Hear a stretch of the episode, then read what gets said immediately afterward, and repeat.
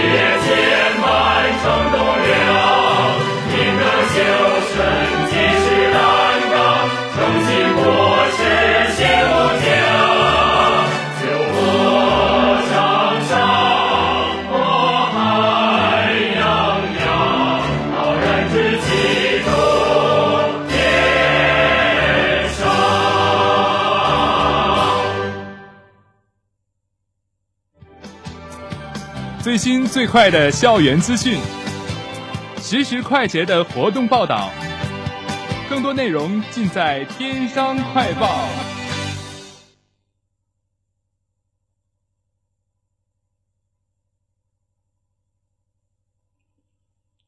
本台消息：十一月十二号晚六点，天津商业大学商学院新生辩论赛总决赛在三教幺幺零举行。本次活动由商学院学生会学习部主办，出席活动的嘉宾有商学院党委副书记翟云峰、商学院学生工作办公室主任王玉璇等。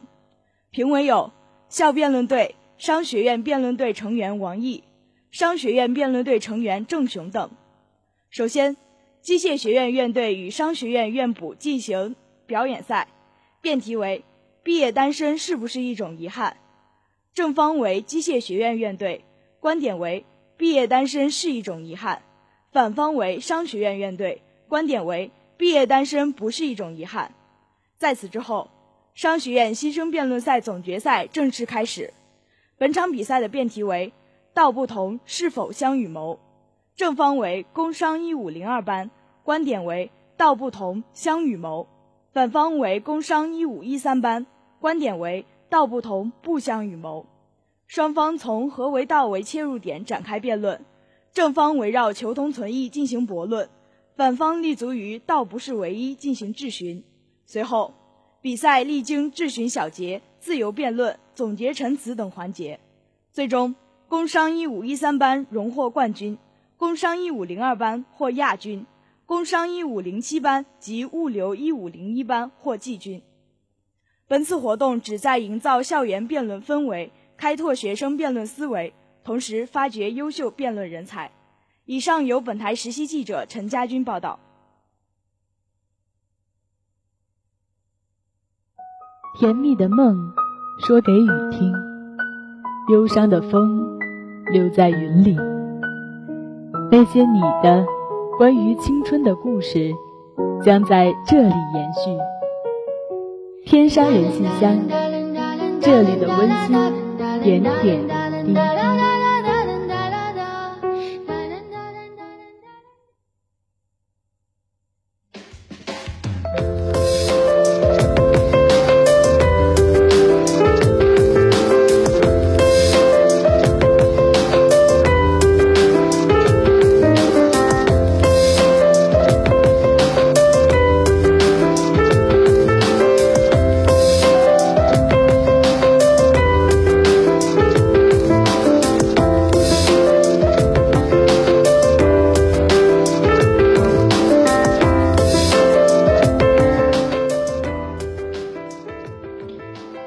讲述身边故事，感受生活真谛，传递校园真情，拉近你我心灵。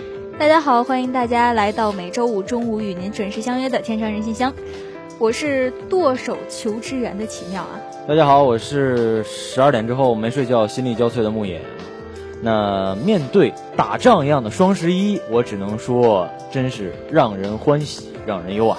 是啊，那本来只想着这个趁着双十一囤几箱卫生纸啊，这个是便宜又实用啊。但是这个这个手残的我们的礼仪记者同学啊，暴露了他蠢蠢欲动的心，总觉得好的不买就亏了啊。便宜，这是啊，这个卫生纸嘛，对吧？不是为什么你读卫生纸第一遍的时候，在卫生和纸之间空了一下？这个，因为我也不太清楚，这个李依依同学她到底是想买是抽纸啊，还是想买卷纸啊？应该那种的不会论箱吧？不知道，他愿意买什么就买什么吧。我已经弄不明白他了。那这个说到阿里巴巴，咱们就得提一下这个中国的首富啊，真的是神一样的存在，把所有的人都给套了。不只是阿里巴巴，几乎所有的商家都在搞各种红包和抽奖之类的活动。那就在十一号晚上的十点半，淘宝还突然发了几百万个满三九九减六十六元的红包，向购物狂们发射了一波最后的冲击波。我说为什么那天怎么感觉手慢了呢？其实是人多了。对，人多了，速度就。速度就变慢，几秒钟好像销量就突破了好多，是吧？就好多好多宝贝都失效了，然后一下就失效了。嗯，对，十二分钟突破了一百亿啊，那是比去年破百亿的速度是快了二十六分钟啊。没错。呃，那二零一五年的总交易额为九百一十二亿元啊，再创新高。而且很多高校为了支持同学们的互联网战略计划，十号晚上居然不断电啊。满足大家的购物需求，我觉得这些学校真的是太有人情味儿了。哎，是我们学校为什么就没有呢？是啊，气的我我就不说了。没事，我们熬夜蹭网嘛。不，学校也是为了咱们学校咱们的学风建设。嗯啊，毕竟咱们学校都是高质量的人才选手。没错啊，我们还要努力的报效祖国，然后在双十一上花更多的钱。啊，马云啊，咱们接着说这个双十一。说马云啊，马云说了，这个活动至少要搞一百年。呃，那看来这已经不是一种消费行为，而是延伸成为了全球性的文化盛宴。可见这个经济与文化擦出了多么大的火花啊！那么，没错，中国的双十一在这方面呢，也算是创举了啊。嗯。但交易额突破记录，阿里的股价呢，却是跌破新低。那么。为什么会有这么大的反差呢？为什么会有这么大的反差呢？啊，一是假货问题，那这个外国的奢侈品行业早就状告过阿里这种不管不顾的行为了，那也是因此阿里官司缠身。二是因为中国经济走势下滑，行业前景不看好，而且现在像京东啊、苏宁啊都来分这个蛋糕，所以预期会更加弱化。那么这两天的相关新闻是这样的啊。大学生双十一透支生活费，女子网络崩溃，深夜赴公司蹭网抢购双十一，呃，快递爆仓，快递员累瘫。那我们想要的呢，只是一次开心而适度的购物，不好的影响也是时候重视，并且寻找一些，寻找一下这个解决的途径了啊！真是一种双十一带给我们的一种生活上的影响吧。那针对于这些问题呢？针对于消费的消费问题的如何解决啊？那套用高中政治的一句话：理性消费、绿色消费、勤俭节约、艰苦奋斗啊，摆正心态才是最重要的。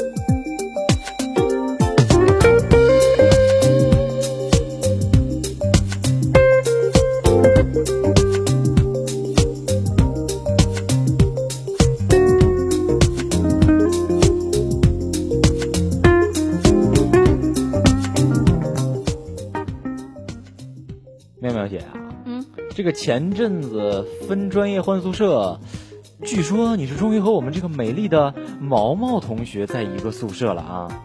恭喜恭喜！谢谢谢谢。希望你们以后可以尽情享受没羞没臊的美好时光。这个啊，对我也觉得这个挺没羞没臊的啊。没错，这个。那其实我觉得对于女生来说啊，朋友是只能多不能少，但是闺蜜呢，呃，这个多也不要太多，少呢也不要太少。这个要精精确一点，这个圈子要缩小的精确一点。对对对。那就算。有人说我们像拉拉啊，什么这个性取向有问题啊，这个我也不介意啊，这就证明我们感情挺好的，对吧？哎，对，就是女生都喜欢腻在一起嘛。但是记者就写了说，男生就是不一样啊，关系越铁嘴越损。那看来这个记者对于男性的这个关系是很有研究的呀。专业，人家专业是那个男性心理学。啊，那其实啊，说的也对啊，我们男人奉行的就是理念啊，就是没事儿不打招呼，一打招呼就到。嗯嗯，那这个王家卫在电影里面说啊。我知道我可能不会和他成为知己或朋友，因为我们有太多的机会可以擦肩而过，衣服都擦破了，也没擦出火花。啊，那的确啊，每个人的一生中都会有数不清的人走过、路过啊，我们一直在遇见和告别，但但总归有那么几个人是不会走掉的，而是选择为你留下。那这些人呢，就是真正的朋友了。那他们不。不不仅仅啊，能够陪你酒肉，更能陪你风雨兼程。怎么样啊？找到志同道合的朋友，并且将这份情谊维持下去，就在于你是一个怎样的人。善于为人处事的人呢，运气总是不会太差的。所以说，怎样做好自己，让别人渴望交到你这种朋友，也算是一种学问。那更或者是在工作中得到上级的认可。那其实说起来，活了二十几年，这点交际能力谁还没有啊？但有句话叫做“旁观者清，当局者迷”，所以把这件事搁到台面上说呢，就很有意思了啊。我们很容易去评价别人，但却难以全面的看透自己。那么很多人在交往中呢，都相信第一感觉，也就是俗称的眼缘啊。说起这个眼缘儿，嗯，你有故事吗？的确有。就是我刚进广播台的时候，那个总面试嘛，初试的总面试，我后来去翻当时的那个面试的那个统计表嘛，就是就是他问你一些问题，不会记一些你回答的什么，还有他对你的印象吗？对对对。我的总面试的面试官写的给我写了三个字儿，没眼缘儿。哎，没准那个没准人家就是你进来了，人家走了。嗯，对。就是没眼缘，难怪嘛！我待到了待了四年啊，然后他招新了之后，我记得应该招新之后就走了。招新之后好像就走了。哎，那么其实我们有时候也会，就是第一眼呢就会，哎，看到一个人觉得非常讨厌他。对，就比如说就是我嘛，对吧？没有，我见你第一眼就非常喜欢你。把这个话题私下里说啊，总提这个话题有点。多过了。这个，那也有人呢，就是第一眼看就会非常的哎喜欢一个人啊，这个是因为他们的面相和气质吸引了你。啊，所以这个第一印象是很重要的。哎，那这个好的第一印象呢，是进一步互相了解的前提，所以先从最表面的穿着打扮做起吧，那找到一种最适合自己的风格，彰显自己的个性，让别人对你有初步的了解。但是这个。有个性但不怪异啊，随性但不普通才是最好的。那我们木野就是一个例子啊，一看就是酷炫嘻哈风。我不酷炫，我很低调的。行吧。嗯。那么定位也准确啊，把自己打扮的美，别人也就看着赏心悦目啊。那除了这个，面部表情和肢体动作也是十分重要的。如果成天摆着一副苦瓜脸和面瘫脸，你再怎么外冷内热，也把别人都吓走了。哎。那除非你是颜值高，或者是自封为小公举，谢谢。笑脸相迎总是好的，但是要发自内心。如果照照镜子连自己都觉得虚伪，还是算了吧。长相和蔼可亲的人在这一点上很有优势，但如果外表高冷型的，就只能靠肢体动作来救场了。你听出来我拿话点你呢吗？我假装没听懂的样子。嗯啊，这个，但是如果你属于这种沉静啊，但是内心火热的呢，就可以使用这一招，在说话的同时呢，加上一些夸张的肢体动作，可能就会有意想不到的搞笑的效果。另外呢，就是谈吐。谈吐和举止要大方得体，不要扭扭捏捏，更不能哗众取宠。什么场合呢，就要做什么事。哎，品味相近或者是兴趣相投的人呢，很快就能成为志同道合的朋友。所以一直要有自己的品味和爱好。但如果你的爱好只是逛街啊，那就很没有意思了。我们要全面的充实自己，除了读书、健身、看电影这些呢，还可以从各个方面拓展，涉猎越广越好。那么，这也就是人们为什么要一直学习的原因。一是可以使自己博学，二二呢是可以让自己看上去博学。那么，这个懂得越多呢，就越谈得来啊。有共同话题的朋友呢，也就越多，人也就越自信、越耀眼。那简洁又能丰富自己的知识积累，别向平凡低头，做一个热爱生活又有趣的人吧。嗯。好了，那说了这么多，咱们应该休息一下了啊！一段好听的音乐过后，我们继续聊。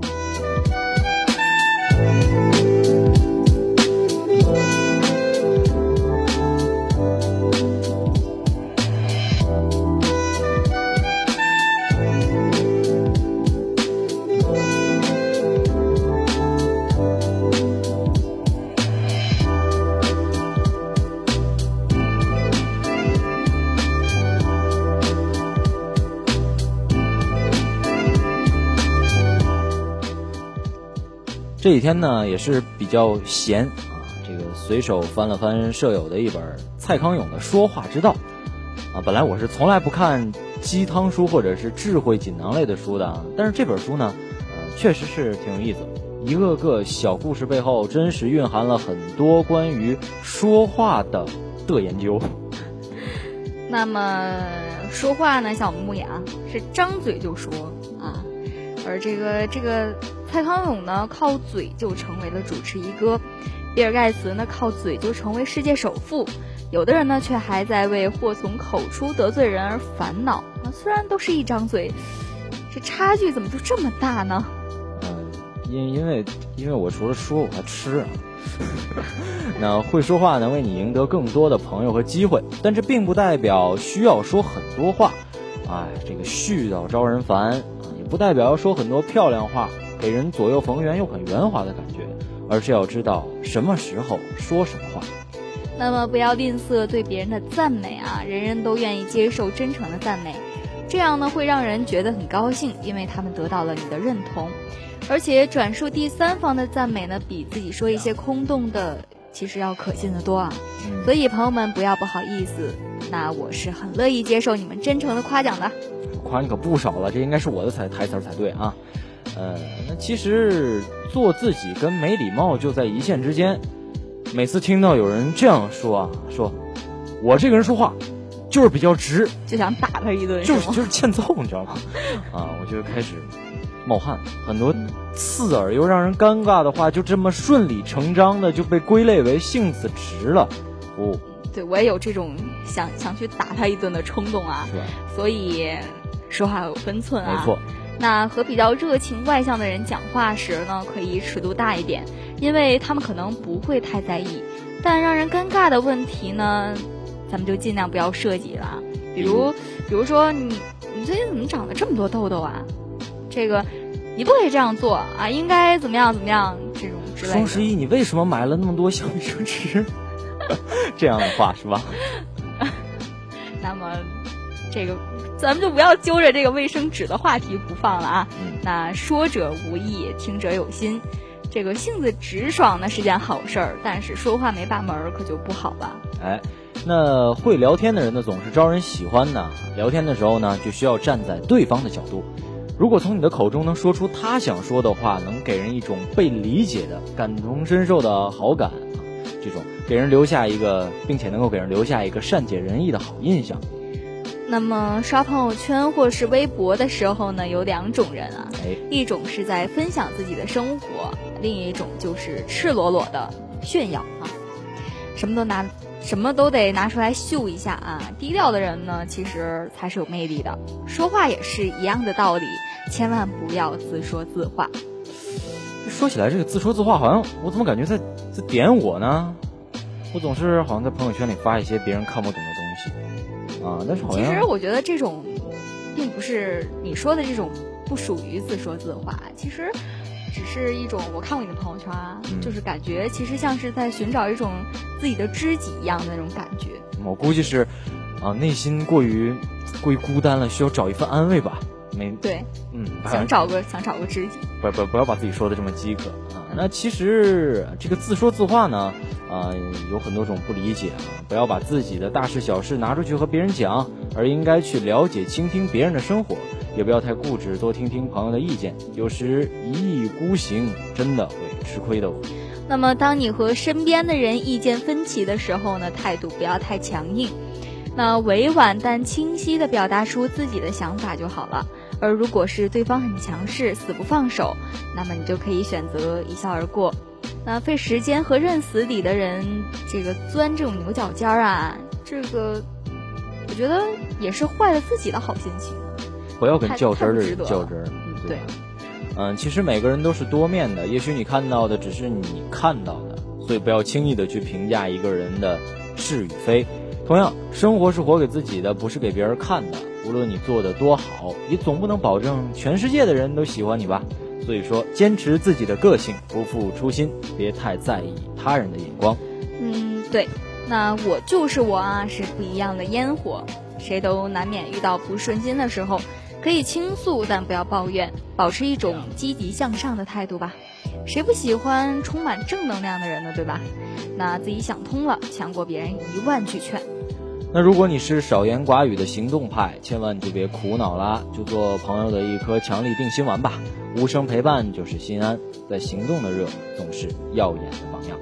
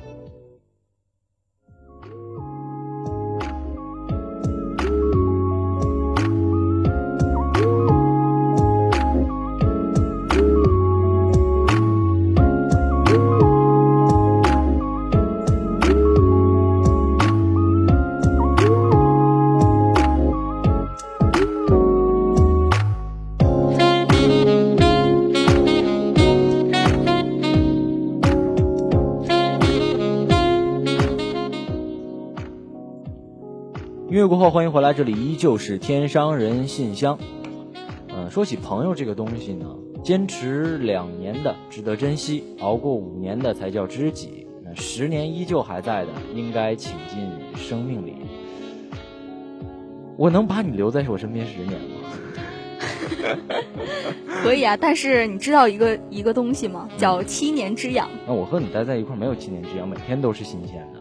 是吗？那就二十年、三十年吧。那就一辈子吧。好啊，这些人呢，才是需要你为之付出、值得你付出的一群人。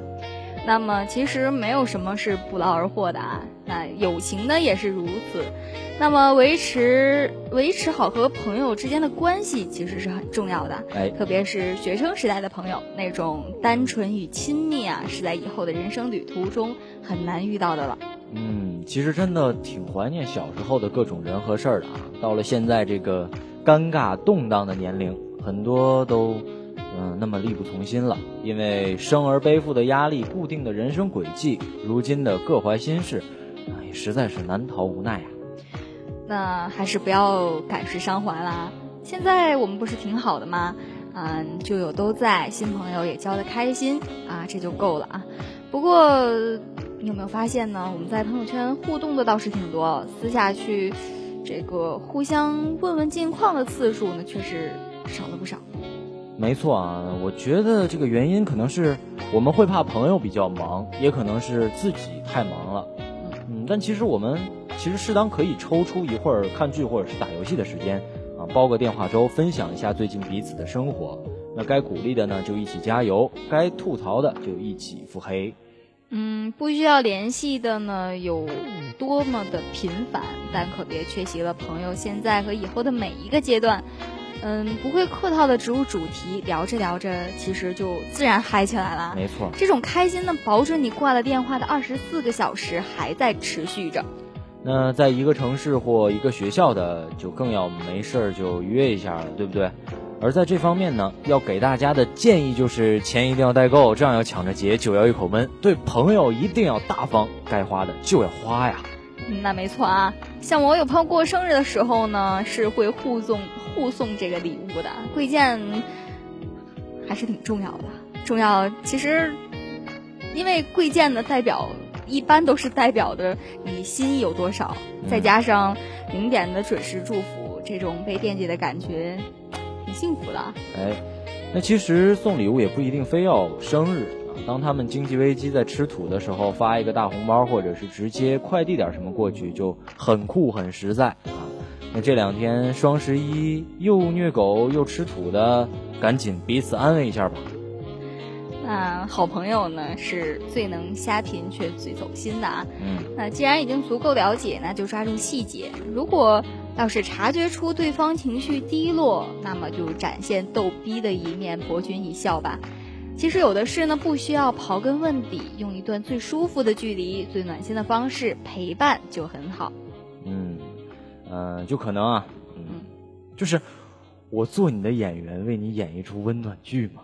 嗯，好啊，对吧？比如说，有可能就会遇到，嗯，他这样随口说了一句，嗯，哎，最近总是失眠，好烦哦。那这个时候呢，你就应该走心啊，赶紧变身贴心的小棉袄啊，看一看百度百科上有什么缓解方法或者是小偏方，那安利一些觉得用的好的宝贝也是可以的。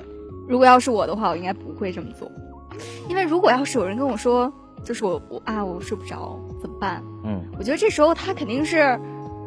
你说他如果要是睡不着，他很烦，他为什么要找我呢？嗯，对他肯定是有事儿，就得把他的事儿给他套出来。对，嗯，然后这个时候呢，再做一些，再再变身铁心小棉袄，我觉得会比上百度百科看什么缓解小方法和小偏方要好多了。就是强行医治，要比强行医治见效快。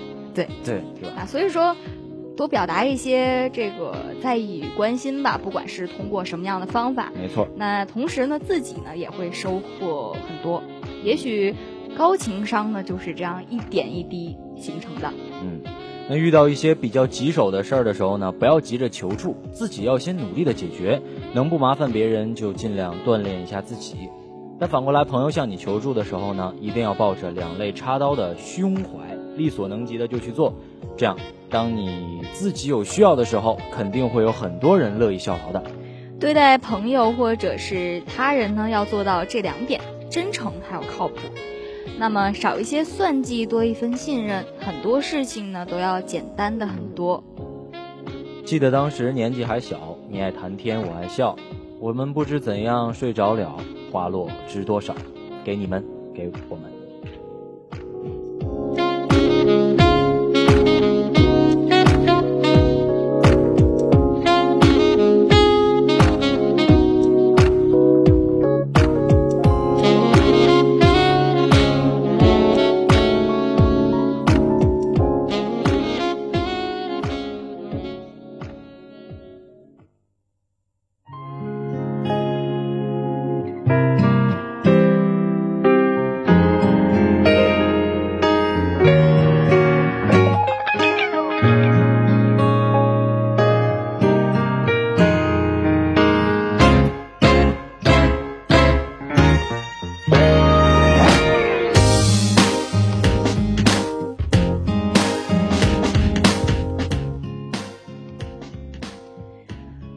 分，横竖撇捺，话题热点加减乘除，一切尽在娱乐新鲜会。那最近又有大量的女粉丝哭晕在厕所，奇妙同学你还好吧？我还好，倒没有哭晕啊。呃，我知道了，我知道你在说什么啊，就是你一定是听说这个周渝民结婚的事儿。呃，就是这个事儿。那我我也伤心啊，但是没有那么剧烈啊。只是觉得又一个男神被私有化沦陷了，这绝对是我们广大女性同胞的损失。嗯，是啊，这个男神都是你们的啦，但是剩下的也不多啊。不过你最近不是喜欢上那个、那个、那个又火起来的那个王凯了吗？对，人帅手美，低音炮。嗯，对。那这个呃，周渝民前几天在虐狗节的前一天发了这个微博，宣布结婚的消息。还附上了和周太太玉红渊的甜蜜照，看得我们这些光棍那叫一个心酸啊。那两个人因为合拍这个《痞子英雄》啊，结下不解的缘分。仔仔早在很久前就认定女友，先前采访时呢，多次透露想组建家庭的愿望。如今两个人呢，交往四年领证。真的是可喜可贺，就是想成家想疯了。那对于这一喜讯呢，旧爱大 S 也是在第一时间送上了自己的祝福。这个周渝民和大 S 这对过去的最佳荧幕情侣，分手后还一直是要好的朋友，这也是难能可贵的呀。这一看就不是真爱，一看就不是真爱啊！一个如今啊，一个生娃了，一个也结婚了，结局也是挺圆满。那么最近的这个微博呢，除了这件喜事儿，还有另一个奇妙的事情也炒得挺热的。嗯，奇妙的事。奇妙的事哦。嗯，那这次站在话题这个风暴中心的呢，是高学历和得过选美冠军的叶璇。嗯，这个叶璇呢，升任演员、制片人、董事长和横店产业协会唯一的女副会长。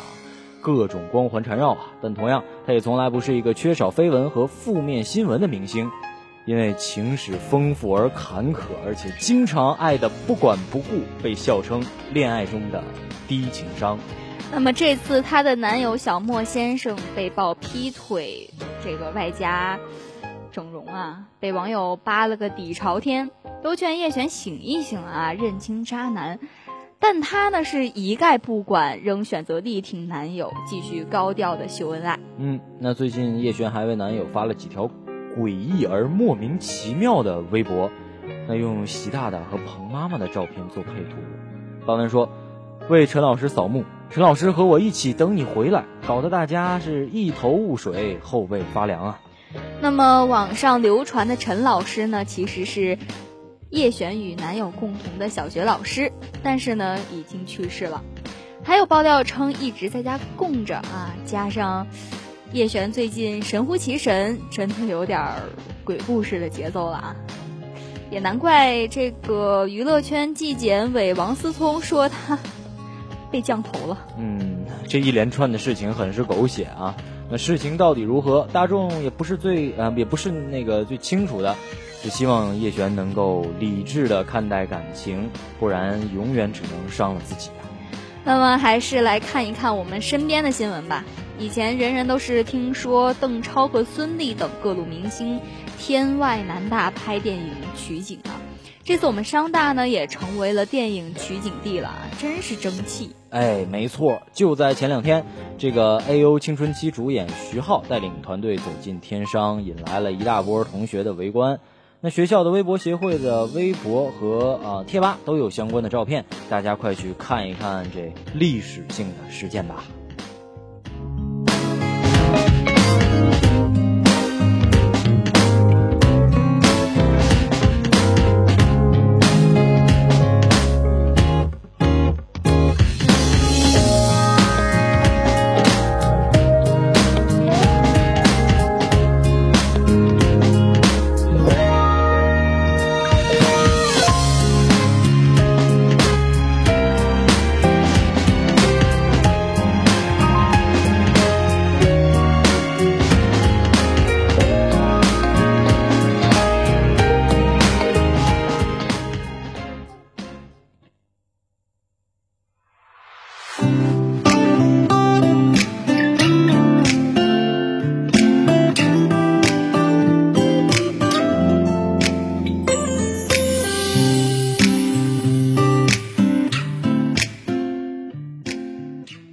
了，看看时间，又到了说再见的时候了。现在牧野为大家播报一下今天的天气情况。今天二到九度，小雨转阴。今天晚上的 Fashion Club 将为大家带来精彩节目，敬请期待。同时，我们的节目已经在蜻蜓 FM 上线了，欢迎大家关注和收听。如果你对我们的节目有什么意见或建议，欢迎发送电子邮件给我们，我们的邮箱地址是 t u c r a d l，也就是 tugradio@ at 幺二六 .com。或者同学们在生活上有什么问题与困惑，可以在人人网天商之声给我们留言，欢迎你的来信。节目最后播音牧野奇妙，代表记者导播李依依，节目监制尚家园李梦璇，感谢大家的收听，我们下期再见。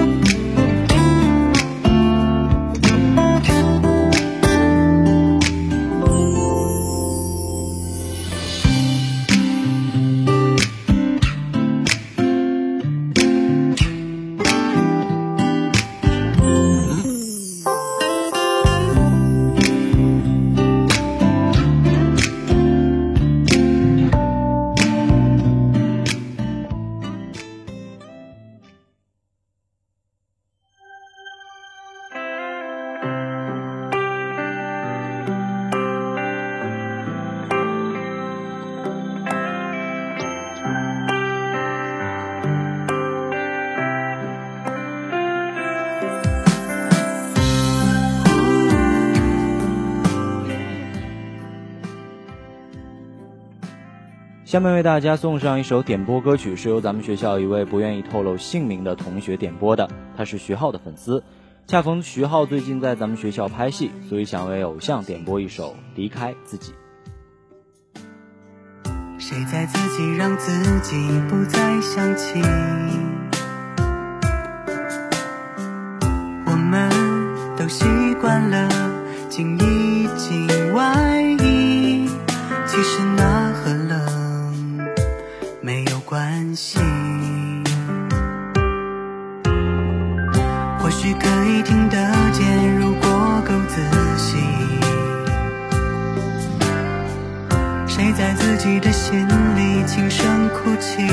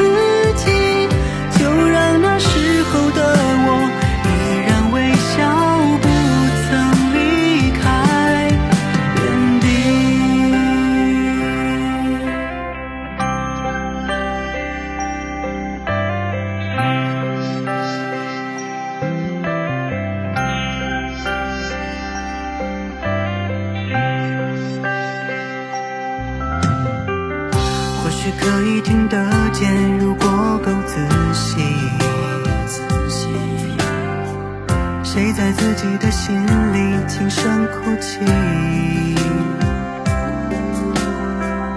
我们都习惯了说没关系不敢回忆是谁的